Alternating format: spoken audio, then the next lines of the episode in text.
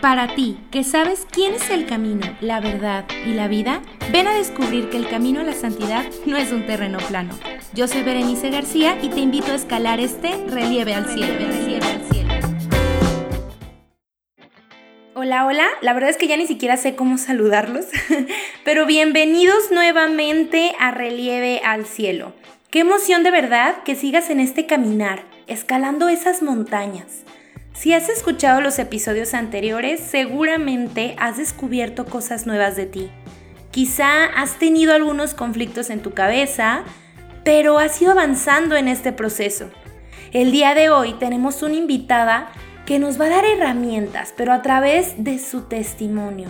Ella lleva algunos años en el caminar del Señor la conocí también hace algunos añitos, así que, bueno, más que solo una invitada, es una gran amiga, una hermana en Cristo. Y recuerdo que cuando la conocí, estábamos sirviendo en un, en un retiro.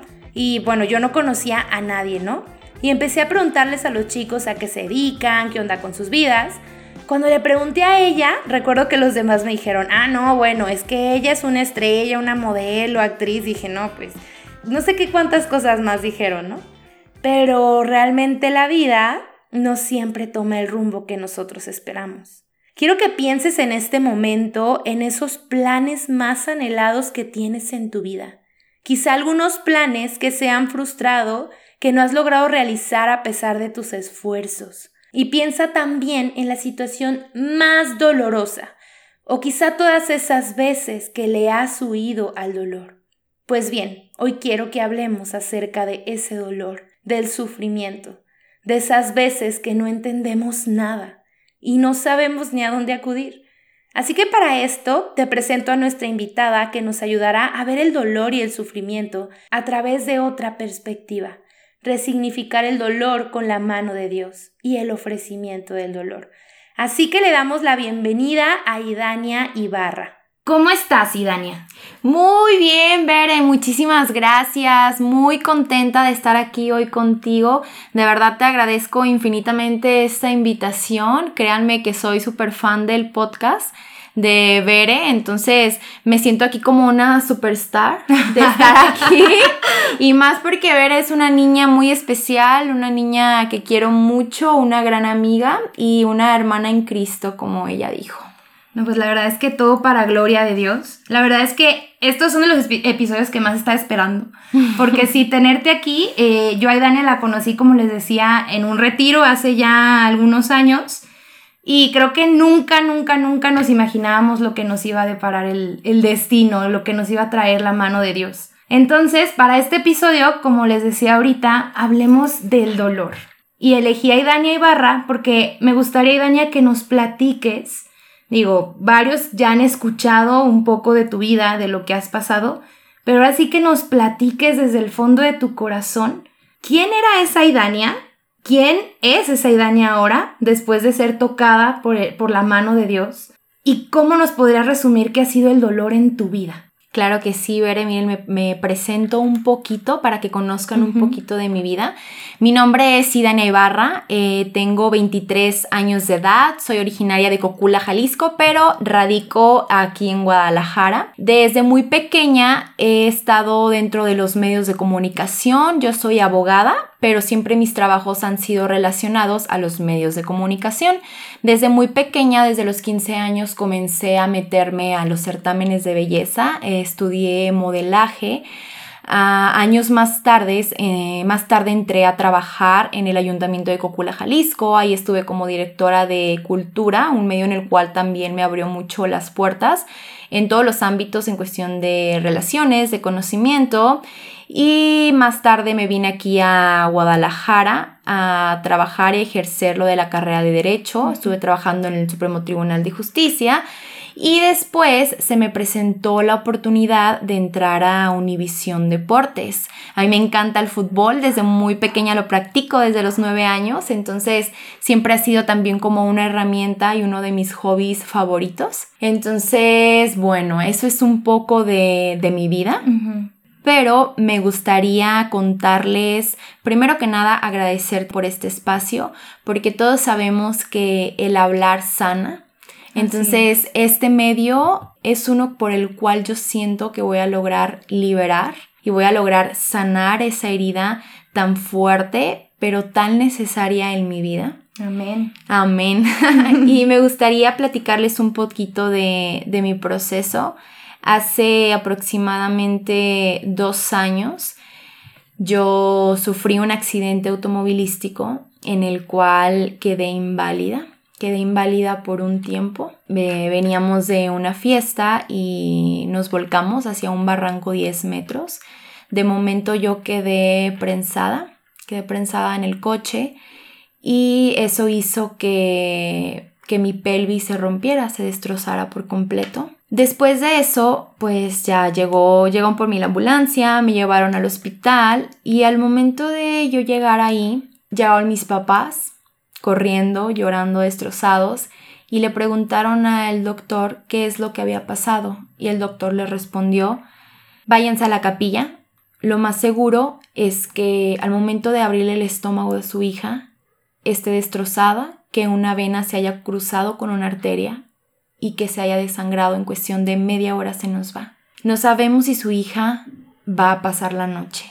Recuerdo que cuando yo escuché estas palabras, volteé a ver a los ojos de los doctores y yo les decía, doctor, fíjate lo que me, lo que me preocupaba en ese momento, pero yo le decía, voy a poder volver a ser, voy a poder ser madre, voy a poder volver a caminar, porque yo sentía un dolor impresionante en mi parte, que yo decía, esto no es normal, no siento mis piernas, ¿qué es lo que está pasando? Los doctores voltearon, se me quedaron bien y me dijeron, y Dani, estás viva como diciendo confort. Eso es lo que tienes. como exactamente. Entonces, gracias a Dios, esa noche la pasé. No me pudieron operar hasta el siguiente día. Me operaron y a partir de ahí comenzó mi proceso. Fue algo muy doloroso. ¿Por qué? Porque a mí me detectaron después atelectasia pulmonar. Del impacto mis pulmones se contrajeron y se hicieron chiquitos. Tuvieron que entubarme este, tenían que, yo creo que fácil eran unas 30 veces las que al día me, me canalizaban, tanto manos como pies, y yo había bajado para entonces 15 kilos. Entonces yo era un palito en el cual me reventaban las venas, literal. Entonces comencé a experimentar el dolor, pero de una forma muy profunda, de una forma muy dolorosa en la cual no me quedó de otra más que entregarle mi vida por completo a Dios. ¿Por qué? Porque para ese entonces, Veré, y fíjate aquí es donde yo comprendo mucho una de las frases que dicen, si quieres hacer reír a Dios, cuéntale tus planes.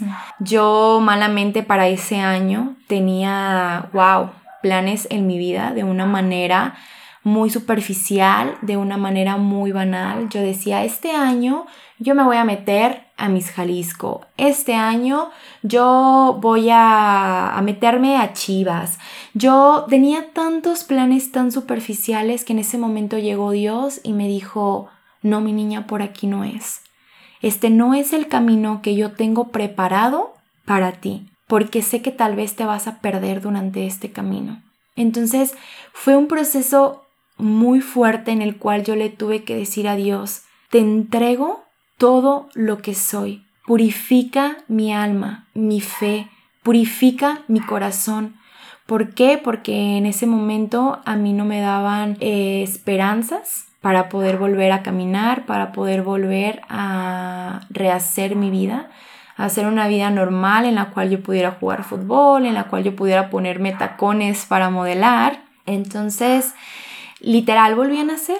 Volví a nacer, ¿por qué? Porque me tenían que cambiar de pañal, me tenían que bañar en la cama, me tenían que dar de comer. ¿Por qué? Pues porque yo no tenía fuerza en mi cuerpo. Yo no tenía ni en el cuerpo, ni en el alma, ni en nada. Entonces, los primeros días, veré, que yo estuve ahí en el hospital, claro, como todo y porque soy humana, comencé a reclamarle, comencé a reclamarle a Dios que por qué me había pasado esto a mí, porque este proceso yo lo estaba viviendo. Y justo en ese momento, una noche, fue la tercera noche, yo recuerdo que empecé a escuchar muchas ambulancias que llegaban. Y de repente entra la enfermera a mi cuarto y me dice, y Dania, ¿sabes qué? Discúlpame porque no habíamos podido venir, este, que a cambiarte el pañal y todo eso. Lo que pasa acá de llegar a un accidente, una familia iba en su coche, llegó otro, les pegó de frente, la, señora llegó con el hijo en brazos y nos lo entregó y nos dijo, ¿saben qué? Por favor, salven a mi hijo, señora, ¿y usted cómo se siente? Yo estoy bien, salven a mi hijo. Entrega al niño, da 10 pasos la señora y cae muerta. ¿Por qué? Porque le había pasado lo que los doctores al principio le dijeron a mi mamá. Se desangró. Exacto, se desangró. Su, su estómago estaba destrozado. Para mí ver en ese momento fue como un cambio radical a mi forma de pensar. ¿Por qué? Porque fue algo mínimo, fue algo mínimo comparación de lo que a mí me había pasado, a, comparación de los 10 metros en los cuales yo había rodado y había quedado prensada. Entonces comprendí y comencé a ver mi vida como un milagro, realmente como un misterio de amor, realmente como un sacrificio. Y fue algo que esa misma noche, en oración, yo le dije al Señor, ¿sabes qué? Yo no sé qué es lo que esté pasando en estos momentos. Yo no sé realmente cuáles sean los planes que tú tienes para mi vida. Sin embargo, yo tengo fe, yo te conozco y sé que tú tienes un plan bueno, perfecto y agradable para mi vida, aunque en estos momentos yo no lo entienda. Y si es tu voluntad el dejarme postrada en una cama, si tú sabes que desde aquí está mi misión de vida, si desde aquí te voy a poder servir, si desde aquí voy a poder ser testimonio de ti, yo lo acepto. Pero si hay la mínima posibilidad de que yo vuelva a caminar, de que yo vuelva a revivir mi vida, a rehacer mi vida, a volver a vivir, yo te ofrezco mi conversión y mi vida en servicio. Tú en ese momento ya tenías como la idea de que no ibas a caminar, o sea, ya te habían dicho muy probablemente no camines. Los doctores mm, me lo decían, pero de una forma, digo, ahora sí que realmente en ese momento comprendo tanto como cuando las personas que muchas veces ajá, te quieren decir y te quieren como que sacar la vuelta. Yo creo que es un proceso tan fuerte que tú estás llevando tanto espiritual, físico, emocionalmente, que lo que menos quieren es como más carga. Entonces de repente yo sabía, o sea, yo sabía por qué, porque yo lo sentía. O sea, yo pasaba los días y no tenían movilidad mis piernas, no sentía mis piernas, me tocaban y no las sentía. Entonces era algo en lo cual yo decía, algo aquí no está bien, pero no me decían. Ok, fíjate, Dani, ahorita que, que estás platicando todo esto, yo me acuerdo mucho, creo que nunca, nunca te lo conté, pero yo me acuerdo mucho cuando pasa esto, este accidente, me habla tu hermana en la madrugada y me dice, veres que necesito que ores mucho por mi hermana, yo estoy bien, eh, ella es la que necesita oración. Y yo la verdad, como acabamos, me acuerdo que fue un fin de semana después de un encuentro que servimos, que tú y yo hicimos oración y todo eso, y yo dije, pues algo espiritual o algo emocional, ni por aquí me pasó que había podido pasar, ¿no? Entonces, lo único que me dijo fue eso, tienes que orar por mi hermana porque ella sí está grave, yo ahorita estoy bien y yo, ok, pues ¿qué pasó? Después empiezo a ver ya ahora sí eh, en las redes sociales, en WhatsApp y todo, ¿no? Pues que tuvo un accidente y todo y la verdad me acuerdo mucho que mi pensamiento, porque hasta a mí me confrontó, ¿no? La situación, mi pensamiento fue, Señor, o sea, hace una semana, literal, hace una semana estábamos en encuentro y ella te estaba entregando todo, o sea, ella estaba como, Señor, quiero servirte, quiero dártelo todo, quiero, o sea, me acuerdo que fue una oración muy especial y una semana después le pasa esto, se me acuerdo que hasta le dije al Señor, es que no te mediste en tu prueba. O sea, siempre nos dicen, ¿no? Ah, si te decides servirle al Señor, prepárate para la prueba y pues uno se imagina, ¿no? Que va a haber gente que te persigue y que vas a tener sufrimientos, pero no, nunca, ¿cuántas veces decimos sí, Señor? Y no sabemos, digo, no es porque Dios haya dicho que te pase algo malo, pero no sabemos hasta qué punto es decirle que sí al Señor, es hasta en los momentos que no entiendes, hasta en los momentos que te duele. Y aquí yo te quiero preguntar, ok, e, ese momento de, de sufrimiento, de dolor, ¿cómo, ¿cómo sentías esa relación con Dios? Entre que un total entrega o entre esos momentos en los que, ¿qué onda? ¿Por qué? ¿Cómo me siento? ¿Qué está pasando? Enojo, coraje, o sea, ¿cómo fueron esas emociones en ese proceso? Así es, Bere, fíjate, ahorita me recordaste justo este momento. ¿Por qué? Porque yo te puedo decir que yo conocí a Dios en medio del dolor. Sí, Bere y yo teníamos una semana antes habíamos servido un encuentro juntas, un encuentro muy significativo, un encuentro muy enriquecedor en el que yo le entregué todo a Dios, su Espíritu Santo me iluminó, me inundó, todo bonito. Una semana después tengo un trágico accidente Obviamente yo en ese momento le reclamé, incluso le reclamé por eso mismo. Yo le dije, Señor, hace una semana te estaba sirviendo, hace una semana estaba trabajando para ti. ¿Por qué me mandas esta tempestad justo ahora cuando más bien sentía que, que estaba en mi vida en todos los aspectos? Y recuerdo que esa misma pregunta se la hice a un sacerdote que iba todos los días a llevarme la comunión. Y yo le decía, padre, pero es que ¿por qué a mí? ¿Por qué de todos los que íbamos en el coche? Obviamente no por desearle mal a las personas que iban ahí, porque jamás lo, lo harían y lo he hecho, simplemente ¿por qué a mí? Y recuerdo muy claro que él me dijo, ¿sabes por qué, Dania? Porque Dios te conoce tan perfecto, porque Dios conoce tu corazón, tu fortaleza, que Él sabía que tú ibas a ser la única persona que iba a poder sacarle algo bueno a esta situación, porque él sabía que tal vez si se le entregaba a alguien más, simplemente iba a quedar como un dolor, como un trauma, como un miedo, y jamás iba a ver todas las riquezas que van a venir después de. Y yo, padre, pero riquezas de esto, ¿qué? O sea, véame, ¿de qué me hablas? Yo no puedo caminar, este, no, no puedo ver ni a mi familia, mi familia está destrozada, veré, porque fue un proceso espiritual, emocional, económicamente, en el que a mí yo creo que me dolía más también el ver todos los días a mi mamá con ojeras, de que estaba cansada de orar por mí literal, porque ya no tenía fe, o sea, yo ya lo tenía, yo ya sentía que ella también ya le reclamaba, le reclamaba a Dios. Pero por gracia de Él y porque fue una gracia que Él me dio, comencé a utilizar la gratitud, el agradecimiento todos los días.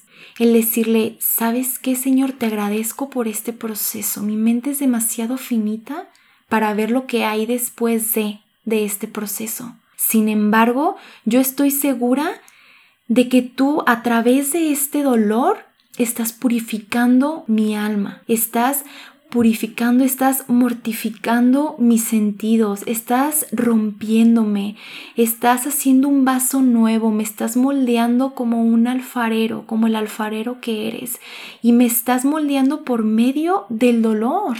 ¿Por qué? Porque muchas veces ver en nosotros como seres humanos vemos el dolor como algo que nos hace menos, como algo de lo cual no podemos sacar conclusiones sabias a nuestras vidas. Hasta decimos, no, ay, pobrecita. Exactamente, sin darnos cuenta que en el dolor, en medio del dolor, hay respuestas sabias a todos los acertijos de la vida. El dolor tiene su razón de ser, su razón de existir. Cuando lo proyectamos al cielo, en compensación de tanta felicidad recibida, cuando nos abandonamos y dejamos que Dios tome posesión de nuestra vida, cuando le entregamos el dolor como ofrecimiento. ¿Por qué? Porque es algo tan real, es algo tan personal que sabes que le estás entregando algo de valor. Entonces comencé a ver este misterio como eso, precisamente, como algo de lo cual Dios estaba tomando y Dios me estaba purificando, porque yo te voy a ser muy sincera, veré. Yo era una persona completamente superficial, era una persona llena de vanidad, era una persona llena de soberbia, era una persona llena de orgullo, de ego.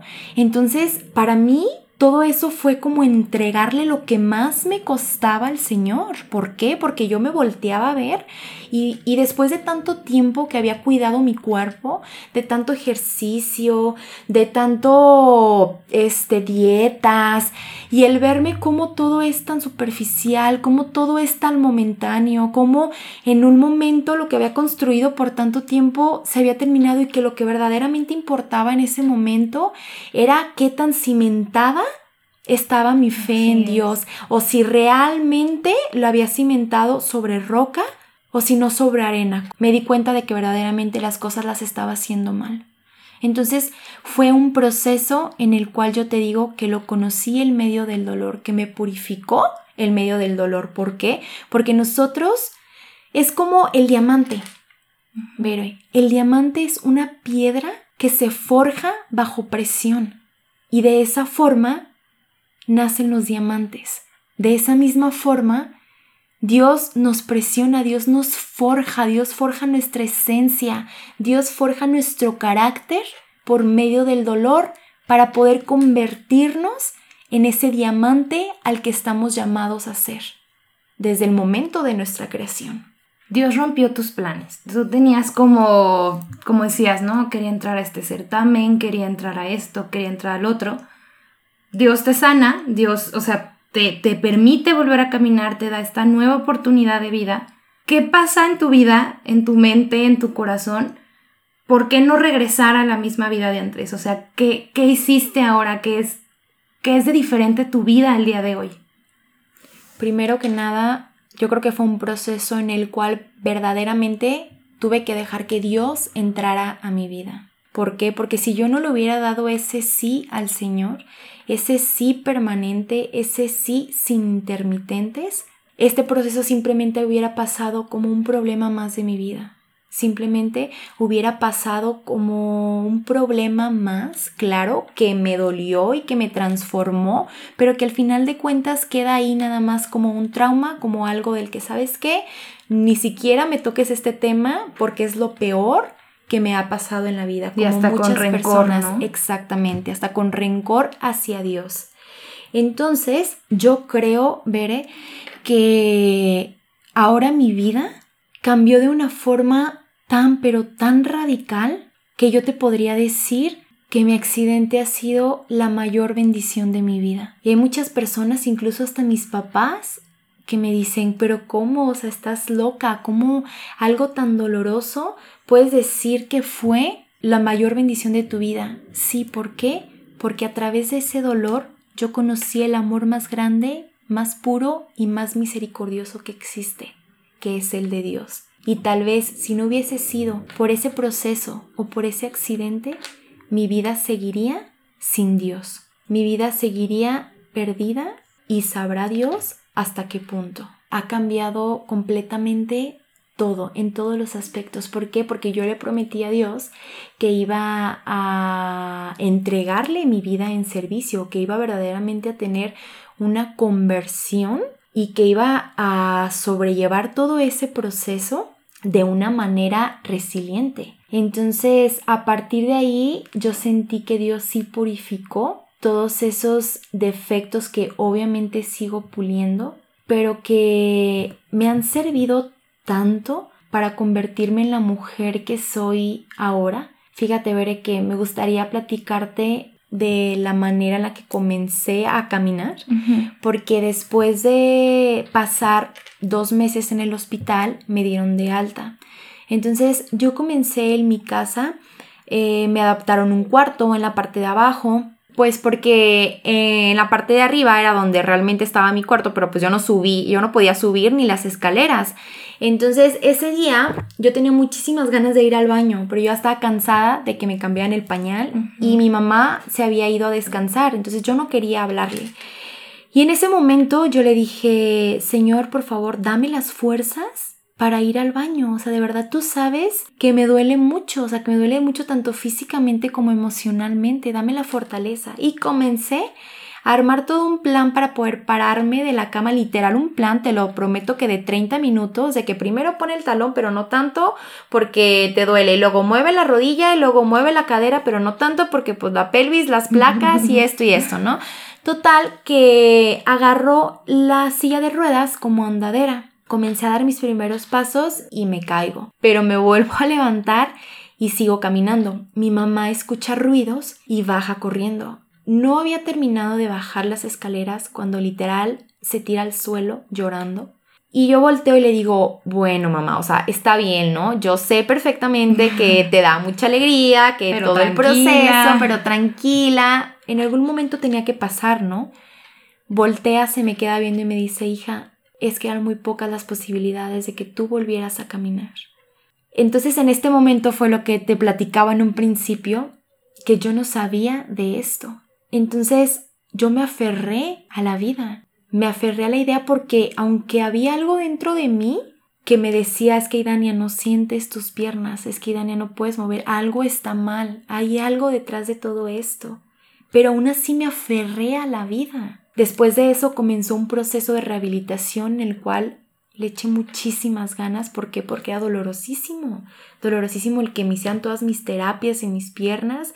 Pero yo decía, quiero volver a recuperar, Señor, dame la oportunidad de volver a mi vida normal y te prometo que ahora sí la voy a valorar, que ahora voy a valorar cada movimiento de mi cuerpo, que ahora sí voy a cuidarlo como el templo sagrado que es. Porque muchas veces, amiga, estamos acostumbrados a lo ordinario, a lo que vemos todos los días, al movimiento de nuestro cuerpo, al respirar, al abrir los ojos, al poder caminar, que lo damos por hecho como si toda la vida lo vamos a tener. Y se nos olvida agradecer por esos pequeños por esas pequeñas cosas de la vida. Sin embargo, yo creo que aquí también el reto y cuando verdaderamente se ve qué tan cimentada está nuestra fe, es cuando le damos gracias a Dios por todos esos malos procesos.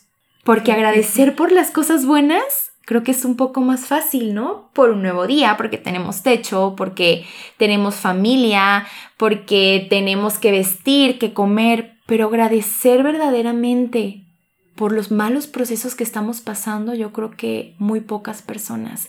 Y yo siento que es ahí cuando Dios nos premia aún más y es ahí cuando se forja nuestro carácter y nuestra esencia. Entonces yo creo que esto ha sido una de las principales cosas que me ha dejado este proceso y que también les puede dejar a ustedes cualquier proceso que estén pasando en su vida. ¿Por qué? Porque a través de esto yo me di cuenta de que todo el dolor es pasajero de que literal no hay dolor que dure 100 años, pero que tenemos que tener la fuerza y la voluntad para entregársela al Señor, para decirle que estás dispuesto a pasar por ese desierto, porque sabes que Él va a estar después de con los brazos abiertos recibiéndote. Entonces, a partir de eso y a partir de que comencé a caminar, porque los doctores me daban un año para volver a rehacer mi vida, me decían, en seis meses agarras ya las muletas y en un año comienzas a caminar. Amiga, eran cuatro meses. Sí, ya. Cuando yo ya estaba de nuevo jugando fútbol, cuando yo ya estaba en las pasarelas, cuando yo ya estaba de una manera impresionante que los doctores no se explicaban, que los doctores decían, pero ¿cómo puede ser posible? Esto no hay otra forma más que es un milagro. Y así es, o sea, mi vida es un milagro, o por lo menos así lo veo yo todos los días. Entonces me ha ayudado a ver mi vida de una forma con gratitud, a valorar cada instante de la vida, a valorar las personas que tengo a mi alrededor, al mantener mi comunicación más directa con Dios, al tratar de, de cuidar mi gracia, de estar bien, de estar eh, agradable ante los ojos de Dios. Porque incluso muchas veces nosotros vemos la vida como algo que la tenemos comprada y no nos damos cuenta de que no tenemos asegurado ni un segundo de la vida. Y esto me recuerda mucho a una ocasión, y perdón que haga como este paréntesis, pero me, me brincó mucho y creo que porque así es el Espíritu Santo. En una ocasión estábamos en una asamblea, y no recuerdo si tú estabas ahí presente, Bere, en la que el predicador comenzó a decirnos, A ver, yo les voy a hacer una pregunta. Si en estos momentos les dijeran que les queda una hora de vida, ¿qué es lo que hicieran? Y comenzamos a levantar la mano. Y unos empezaron a decir, yo eh, en estos momentos pues me, le iría a pedir perdón a mi papá. Y otros, yo me iría a confesar. Y otros, yo me iría a reconciliar con Dios. Yo iría a comulgar, yo iría a pedirle perdón a fulanito. Entonces hubo un compañero que dijo, pues yo en estos momentos me iría a comprar un helado y me voy a un cerro a comérmelo. Y nosotros empezamos a morirnos de risa, de que hoy no más este ridículo, o ¿cómo vas a desperdiciar tu vida? ¿O la única hora que te queda de vida? Haciendo eso, voltea la persona y nos dice, esa es la respuesta que estaba esperando. Y nosotros, ¿pero por qué? Me dice, porque eso significa que él es una persona que su alma está en paz, que él es una persona que en cualquier momento que Dios lo llame, él está con la certeza de que puede irse a la casa del Padre. Y para todas esas personas que dijeron que ir a confesarte, que ir a reconciliarte con tus papás, con tu novio, con tu hermano, el momento es ahora, porque no tenemos asegurado ni esa hora de vida. Entonces fíjate que eso también, esa analogía a mí me sirvió muchísimo durante ese proceso y después de a ver la vida como un regalo inmerecido, a preguntarme frecuentemente cómo está mi corazón, cómo está mi vida, cómo está mi alma, cómo está mi relación con las personas de mi alrededor. Porque yo más que nadie, que nadie, Bere, te puede decir que la vida se va en un instante. Así es. ¿Cuáles son ahora tus proyectos, tus anhelos? ¿Y cómo ahora ves esa diferencia de vivirlos de la mano de Dios? Yo te puedo decir algo, Bere. Yo ya no quiero cumplir mis sueños. Yo quiero que sea Dios quien cumpla sus sueños en mí. Y esto es una mentalidad que nunca, nunca llegué a pensar a tener.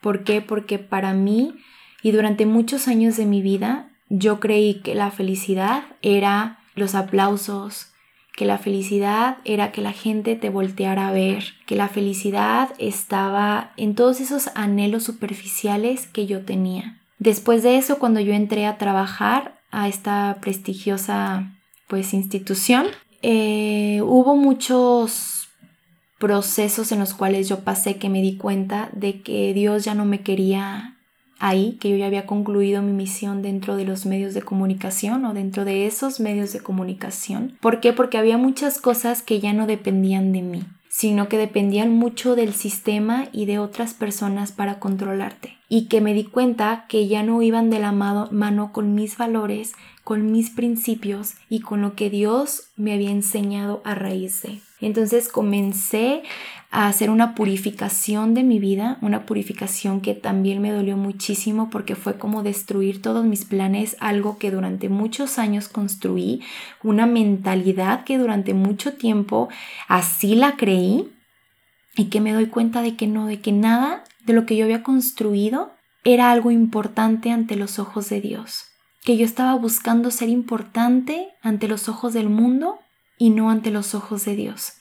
Y fue ahí cuando decidí salirme de todo eso que me estaba haciendo daño, porque yo creo que eso es algo de valientes, el saber, el reconocer lo que verdaderamente te hace daño, pero no solo reconocer, sino alejarte de ahí, actuar, porque de nada sirve saberlo y hacerte pato y que no, no tomes cartas en el asunto.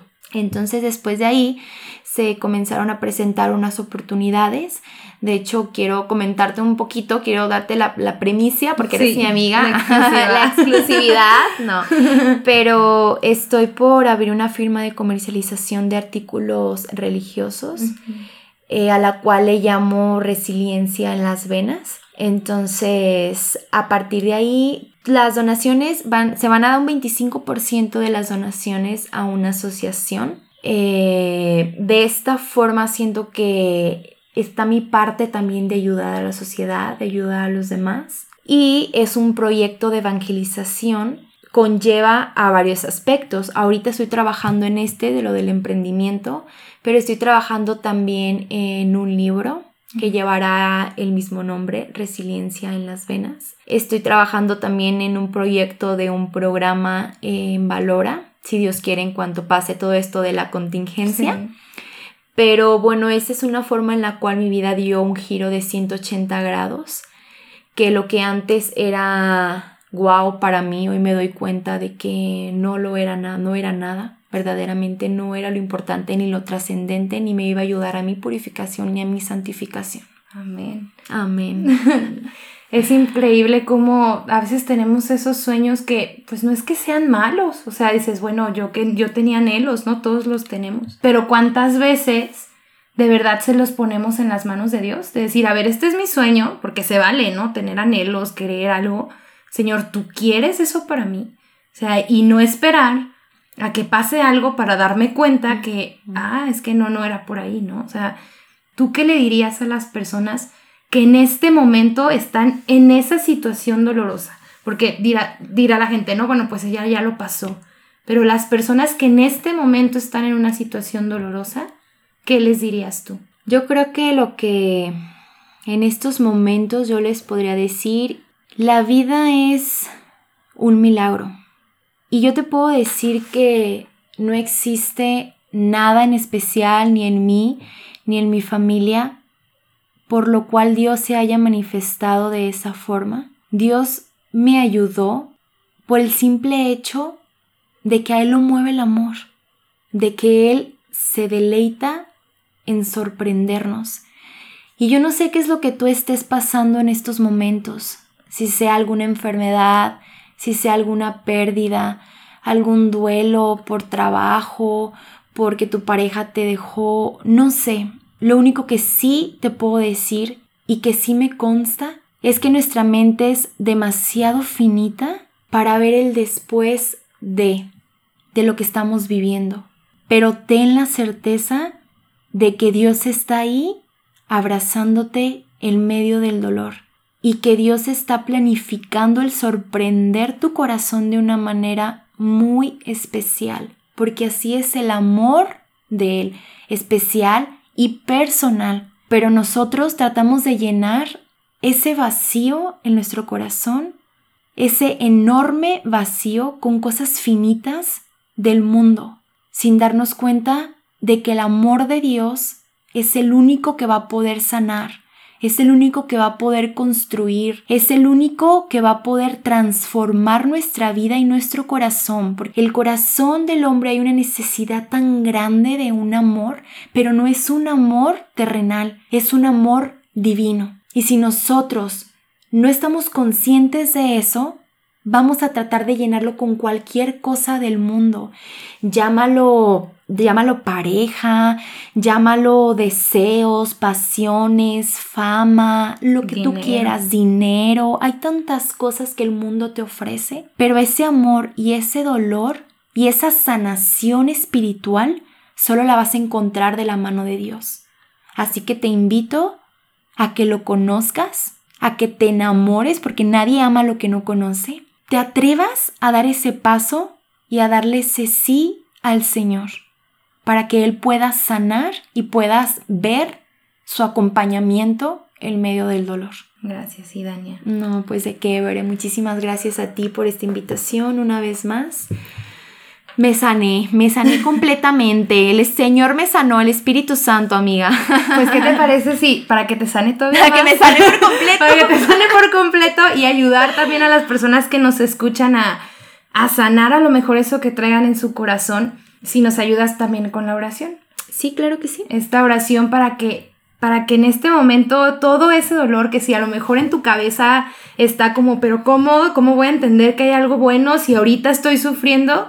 Pues bueno, que el Señor le dé orden. Así que aquí y Dani y yo vamos a dirigir esta oración, ya sabes, si en este momento estás haciendo alguna otra cosa, barriendo, trapeando en lo que escuchas, detente un momento, date estos minutitos que ni siquiera son muchos para escuchar la voz de Dios en tu corazón, para entregarle a Dios, para que cierres tus ojos y verdaderamente contemples eso que el Señor te quiere dar. En el nombre del Padre, del Hijo y del Espíritu Santo.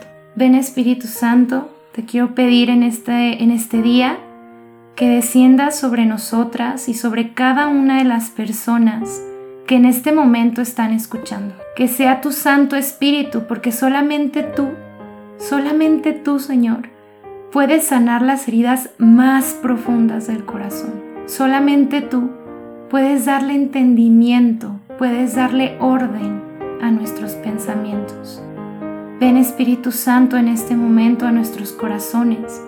Abre nuestros oídos, abre nuestro corazón, abre nuestros ojos para mirarte, para escucharte y para comprenderte.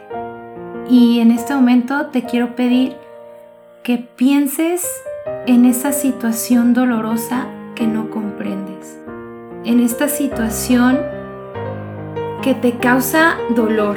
Trae a tu mente ese problema, no sé cuál sea. Si quizá una situación familiar, la enfermedad de tus papás, de tus hijos, tuya, que no entiendes, que, que le has preguntado mil y un veces al Señor, ¿por qué a mí? Que quizá en tanto dolor no logras ver esa grandeza de Dios en tu vida. O quizá puedes llegar a decir, ¿para qué? Esa situación que pasaste o que estás pasando en este momento. Esa situación que quizá no te deja dormir. Que en las noches te preguntas, te cuestionas, lloras. Esas ocasiones que quizá te encierras tú solo, tú sola en tu cuarto y no puedes más. Tráela a tu mente en estos momentos. ¿Cuál es esa situación? Pero tráela de la mano de Dios. No lo haces para hacerte sentir peor.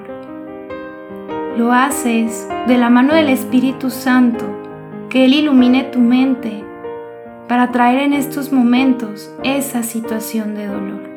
Quiero que en estos momentos te dejes abrazar por Dios el medio del dolor y que te des cuenta que existen situaciones que por más preparados que estemos, si no reconocemos la autoridad y la grandeza de un Todopoderoso, nos vamos a derrumbar.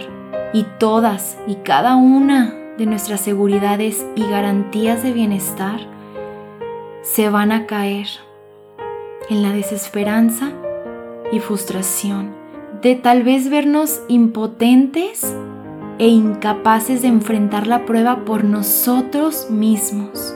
Si como seres humanos no llegamos al punto de reconocer nuestra miseria física y entendemos que por mucho que busquemos y en las seguridades que el mundo te ofrece, estaremos completamente vulnerables y no seremos capaces de enfrentar los misterios que nos guarda la vida. Sé que es difícil renunciar a tu orgullo, hacer a un lado tus planes y decirle al Señor me pongo en tus manos.